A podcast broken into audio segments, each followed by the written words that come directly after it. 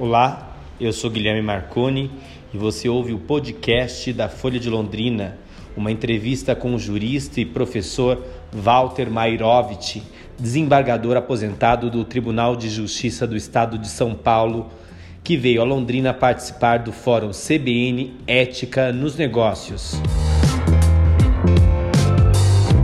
Neste momento, o Congresso há uma queda de braço em relação, tanto da Câmara como do Senado, sobre a questão da prisão da segunda instância, que foi revisto é, esse assunto várias vezes pelo Supremo Tribunal Federal, que mudou de posicionamento. O senhor vê viabilidade hoje nessa PEC que tramita hoje na Câmara? Que é o seguinte: se nós tivéssemos um processo, um processo criminal, com prazo aceitável de tramitação, nós não estaríamos conversando sobre o alcance de uma garantia constitucional chamada presunção de não culpabilidade e mal chamada de presunção de inocência. O processo penal brasileiro não tem uma marcha à frente, tem um ritmo de lesma reumática. Tá? São várias instâncias, uma quantidade enorme de, de recursos e que não dá, evidentemente, um prazo razoável. Nós não temos uma política criminal adequada e, portanto, nós temos esse processo penal. Processo penal, evidentemente, é uma resposta que a sociedade espera resposta em prazo razoável. O Brasil não tem prazo razoável. E o que, que nós temos? É um processo que interessa aquilo que eu falei hoje de poderosos e potentes. Isso é uma afronta à sociedade. E aí vem o paralelo. De repente as pessoas veem uma garantia, que é o estado de inocência, uma garantia constitucional, que encontra um país polarizado, eh, se esquece uma garantia que vem com a Revolução Francesa, e que fala de presunção de não culpabilidade, que o Brasil copia. Então começa o quê? Ah, o processo demora muito, a, impunidade. Sim, ah. então o que, que a gente vai fazer? Vamos pagar, apagar uma garantia, recortar a garantia. Olha, ela se aplica só até segundo grau, depois ela não se aplica mais. Então, se chega nesse ponto, o Supremo julgou tecnicamente, por uma apertada maioria, e de repente todo mundo sai em busca de uma tábua de salvação que foi lançada no Supremo pelo ministro Peluso, César Peluso, que foi presidente do Supremo. Ele diz o seguinte: o processo tem um começo e um fim. O fim vão parar na segunda instância. Quem não tiver de acordo entra com ação rescisória. Aí é a ação. Se termina em segunda instância, transita em julgado. Quem quiser rescindir o julgado não vai esbarrar no princípio da presunção de não culpabilidade, porque a situação já está definida. Essa emenda Peluso é exatamente a que a Câmara está discutindo e que foi aprovada semana passada na Comissão de Constituição e Justiça. É essa. É uma emenda constitucional. Qual é o problema que eu vejo? É o Senado o Senado tem lá uma mudança no Código de Processo Penal e que eu vejo lá no Senado alguns juristas, alguns professores de direito constitucional, que eu imagino que eles devem estar contra isso, imagino. Como pode, se tem um problema todo é a presunção de não culpabilidade, o Supremo julgou que essa presunção de não culpabilidade vai do começo ao fim, ao trânsito e julgado, está julgado no Supremo, que essa garantia constitucional que está no artigo 5 inciso 57, vai do começo ao fim, o Senado quer fazer uma emenda ao Código de Processo Penal. Veja a hierarquia de leis. A Constituição está aqui, não tem lei acima dela. O Código está aqui o Supremo vai sempre dizer a mesma coisa, o princípio da presunção de inocência. Não adianta eles escreverem no Código de Processo Penal, transitem julgado após a segunda instância. É uma jogada mais política, senhor vê? Eu não vejo jogada política, eu vejo uma jogada preocupante. Porque o que, que vai acontecer se for aprovado isso? Vai de volta para o Supremo. Amanhã tem arguição de, de, de, de inconstitucionalidade. Quer dizer, é uma farsa perante o povo. É assim que eu vejo, com o devido respeito, ou com toda a falta de respeito. Senhor acha que temos um processo legislativo pouco qualificado que acaba redundando nisso, professor? Eu acho que é, política criminal já se disse que é a sabedoria legislativa do Estado. É saber fazer as leis e é saber verificar o interesse da sociedade. Se as leis existentes protegem a sociedade. Isso é política criminal. E que política criminal a gente tem? Esse Código de Processo Penal. Esse que dá uma duração enorme ao processo e que muita gente, anulando conquistas, fala o problema da prescrição. Não, a prescrição é um instituto saudável é um benefício também, uma obrigação do Estado julgar em tempo adequado, mas um benefício que alguém não pode ficar. Eu, estou sendo processado, o processo é lento. Não me interessa a prescrição. A prescrição extingue a punibilidade. Agora, eu uma, tive uma acusação. Eu queria ter um julgamento de mérito. Não interessa o tempo que durar. Eu quero ter, eu quero ser inocentado. Então, voltando ao problema do prazo, que não é razoável. E, dentro daquilo que eu lhe respondi da política criminal. O senhor acredita nesse tema, segunda instância, ser pacificado de qual forma, então, no Brasil hoje? Emenda Peluso. Essa emenda eu acho que é a solução. O meu ideal é ter um processo com prazo razoável. O que, que fez o Constituinte de 88, de três graus, de três instâncias que se chama, criaram mais uma, que é o Superior Tribunal de Justiça. Foi criado para quê? Para uniformizar o entendimento da lei federal, da lei. O que, que a gente vê de prática? O Supremo não é um tribunal constitucional. Para não perder poder, o Supremo julga várias coisas e questões que não são de constitucionalidade. O Supremo se coloca em posição, às vezes, de legislador, legisla. E o que, que é o Superior Tribunal de Justiça? conseguiu dar uniformidade à lei federal e à jurisprudência dos tribunais estaduais. Então, o que, que a gente tem? A gente tem aí cuidar de uma política criminal. Não pode cuidar de uma política criminal é, com alguns dispositivos que estão lá com o Sérgio Muro, né? É, é, que geram o quê? Por exemplo, o direito de matar, de policiais matar tem a Você legítima defesa. nesse pacote de crime? Qual não vejo, vejo. Vai, vai, vai esbarrar em muita coisa. Veja, veja o absurdo do absurdo. Quem não conhece o Tribunal do Júri? O Tribunal do Júri é, é, julga crimes dolosos contra a vida. Então, é um tribunal formado por leigos que decidem. Tá? Lá atrás, ditadura militar, Esquadrão da Morte, chefe do Esquadrão da Morte, o delegado Sérgio Paranhos Fleury, torturador no DOI-CODE. Ele foi denunciado por homicídios.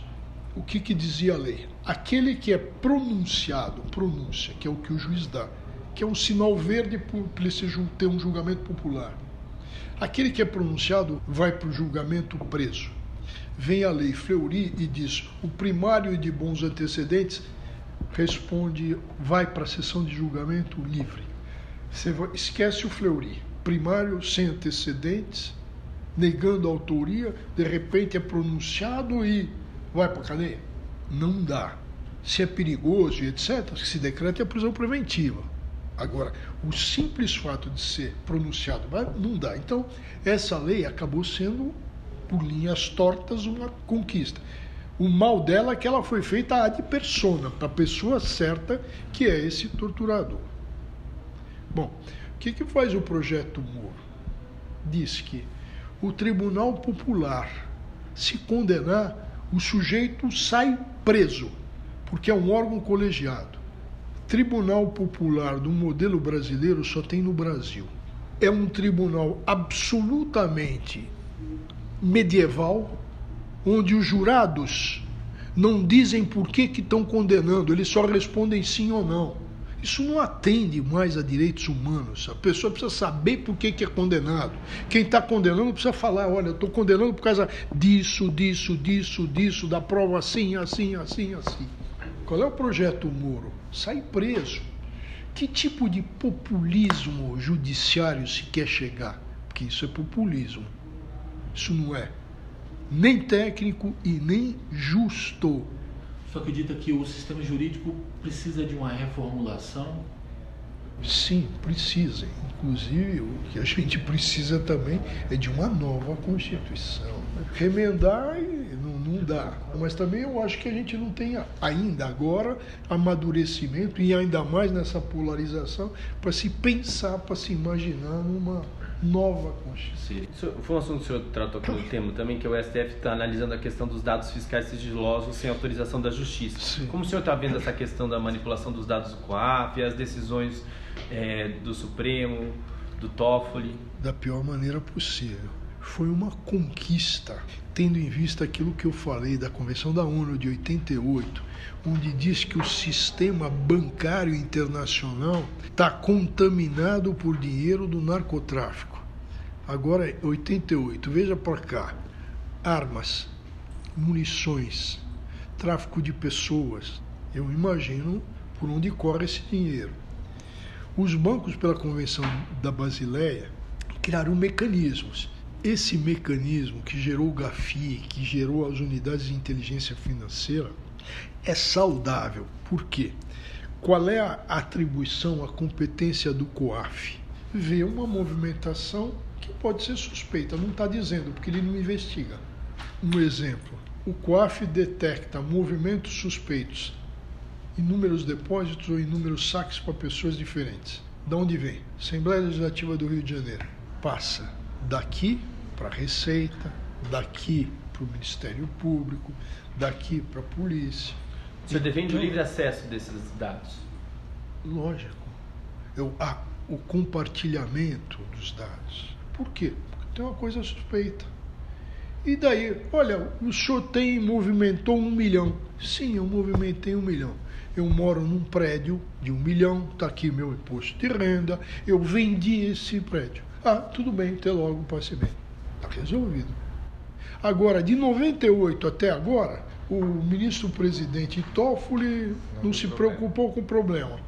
Tem uma ação lá que é de 2017, no Supremo, que é essa do recurso extraordinário de agora.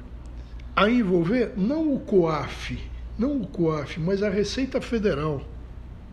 O que, que acontece no plantão judiciário do Toffoli?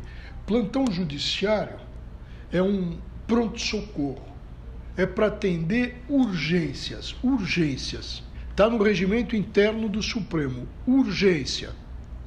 Bom, vai o advogado do Flávio Bolsonaro com uma petição com fatos sobre o COAF, entra dentro de um processo de 2017, que é esse que está sendo julgado, e fala que a situação é igual e que está tendo compartilhamento sem autorização judicial e pede uma liminar em caso não urgente e que o Toffoli dá e suspende tudo.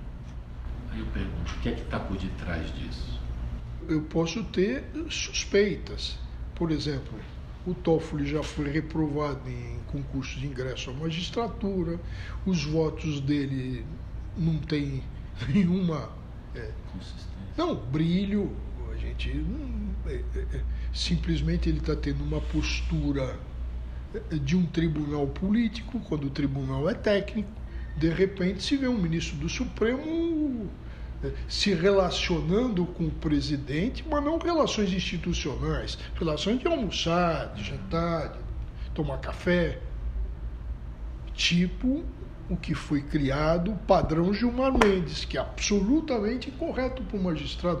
Quando eu digo incorreto, é que a sociedade não quer isso. Um poder entrar no outro. Essa promiscuidade. Então, de repente, sai uma liminar algo estranhíssimo, porque não tem nada a ver com aquele processo, o advogado é, pega, sai a liminar, está travado, e de repente o que, que se viu? Um tiro pela culatra. Por quê? O Toffoli deu uma decisão, deu um voto, perdão, um voto. Aí o ministro Alexandre de Moraes dá outro voto. Vários do plenário dizendo, olha, mas o que, que tem que ver o COAF com isso? Após o voto do Toffoli quatro horas, o ministro fala que ouviu em javanês e que ele não sabe javanês. Aí na outra sessão, porque ele já tinha terminado o voto, ele tem que explicar o voto. Nunca teve isso na história do Supremo. Aí vai o Alexandre de Moraes dar o voto. Aí a sucessão é suspensa, porque tem lá uma homenagem, alguma coisa assim. E o ministro Fachin pede a palavra e fala: Olha, eu sou o próximo a, a dar o voto, eu preciso de esclarecimentos, então o regimento me autoriza isso. Eu queria saber do ministro Moraes se ele nesse voto, já que ele tratou da questão do COAF também, ele mantém ou não mantém aquela liminar dada pelo Toffoli no plantão. E o, o, o ministro disse, Moraes disse, não, não mantenho. E de repente se vê um ministro Toffoli e fala, ah, atenção, atenção, eu também não. Então, o Supremo está se, se vê pela sociedade um desprestígio muito grande.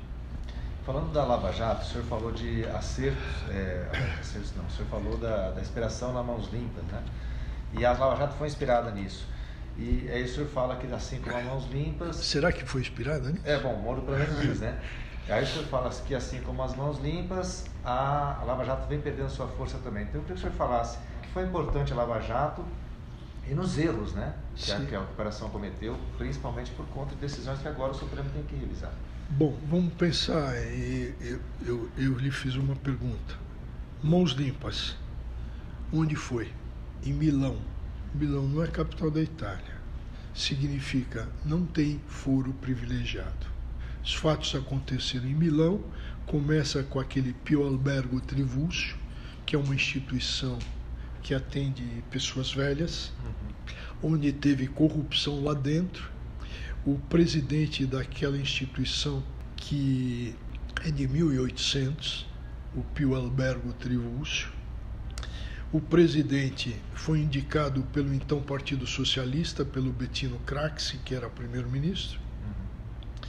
Bettino Craxi, que, para não cair na Operação Mãos Limpas, fugiu para a Tunísia, onde lá morreu anos depois. Tá? Evidentemente com o odor de corrupto esse presidente foi indicado pelo Partido Socialista. Ele exigia propinas de todos os fornecedores para esse albergue, por exemplo, serviço de limpeza. Parte ia para o bolso dele e parte ia para o Partido Socialista. De repente, esse sujeito, que foi preso em flagrante do Pio Albergo, vai para o cárcere, final de semana, a esposa vai visitá-lo sem os filhos. Ele fala: Cadê meus filhos? E a esposa fala: Seus filhos não vêm, seus filhos não estão podendo ir mais na escola por causa do que aconteceu. O presidente do Partido Socialista, Bettino Craxi, chamou você de Mariuolo, que é malandrão italiano. Todo mundo eh, chama os filhos de Mariuolo. Então, e ele resolve delatar. E delata com uma frase, chamou atenção na época, e a frase dele era dizia, é, como se fosse uma olha, vocês estão surpresos com o quê? Aqui todo mundo rouba assim. Os partidos políticos que tá roubam assim. E deu no que deu. Milão sem foro privilegiado. Primeiro grau, justiça italiana, primeiro grau não tem um juiz, um órgão monocrático, não tem um Sérgio Moro, vamos usar a expressão. Tá? É colegiado. Tira protagonismo. Reduz o número de, de, de recursos, porque são vários que estão julgando, não é um só. Uhum. Segundo grau, corte de apelação e corte de cassação, três graus. Então, é muito diferente com relação a isso. Resultado lá, todos os partidos políticos foram extintos. Resultado no Brasil, que partido político foi extinto? Mudaram de nome, né? Alguns. Agora, prisão. O que, que acontece aqui quando se decreta a prisão preventiva na Lava Jato? O ministro Gilmar Mendes diz que tem que ter um prazo para prisão preventiva, senão tem que soltar. O que, que se viu na Itália com relação à prisão preventiva e a crimes de máfia? Não tem prazo. No interesse da sociedade, não tem prazo. Se o sujeito está recorrendo, o problema dele. Então, acertos e erros, evidentemente, que tem então os tribunais para isso. Você acredita ainda no futuro da Lava Jato? Sim, eu tenho que acreditar. Eu tenho uma vida de oposição a, a esses fenômenos de crime organizado, de corrupção. tenho que acreditar. Agora, existem maneiras, não se combate criminalidade fora da lei. Só para finalizar, o senhor falou de essa guerra de poderes, a insegurança jurídica, é a falta de independência dos poderes, né? Como, qual o prejuízo de toda a falta essa... de, de, de, de, independência dos poderes, eu não vejo assim, porque uhum. existe na lei, na Constituição. Uhum. O que eu coloco é a questão de promiscuidade. Sim. Qual o prejuízo dessa insegurança jurídica para o país e, qual, e se há uma saída? Que insegurança jurídica é para todos, né? principalmente no mundo empresarial. Né? Que garantia o Supremo dá com esses contorcionismos? Que sinal dá? Eu dei uma palestra semana, há poucas semanas e encontrei, na realidade, eram 10 empresários de fora do Brasil que tinham algum negócio aqui, ou preparando algum negócio, não sei que negócio que era, mas e que na realidade eu falei, bom, se trata de uma palestra, o que vocês querem saber eu respondo. Parecia mais era, é, você virou uma entrevista, sem problema. E, e, e, e o que, que eles me perguntaram, a primeira coisa, e que eu assustei, esperava outra pergunta. A primeira pergunta, de todos, dos dez, ah, se a nossa empresa for para o Brasil, a nossa empresa vai mandar gente para cá. Essas pessoas, os filhos dessas pessoas têm segurança? Essas pessoas podem ser sequestradas? O que, que acontece? O que é uma preocupação que me surpreendeu positivamente. Eles estão pensando, evidentemente, nos seus, nos seus funcionários. E a resposta que a gente tem é a pior possível. Basta ver o Rio de Janeiro, né? Basta ver um PCC em São Paulo que, por um acordo feito, que eu até falei, uhum. é, ficou com a periferia. A periferia de São Paulo, as pessoas não saem mais. Tem esse clima de terror, tem a, a solidariedade pelo medo, que é a tal de omertar, que é o silêncio. Ninguém testemunha. Tem uma denúncia de um padre, que é na Zona Leste, é o bairro mais pobre de São Paulo, onde se fez uma escola de cidadania, várias pessoas vão lá dar aula, onde o padre falou, olha, acabei de oficiar arcebispo dizendo o seguinte, tem vários lugares que o crime organizado está dando dinheiro para quermesse, para festas, e os padres não estão percebendo. Então, é, o que significa isso? Entregar territórios. Quem entrega território e passa a haver controle territorial pelo crime organizado, tem controle social, evidentemente que vai ter controle eleitoral.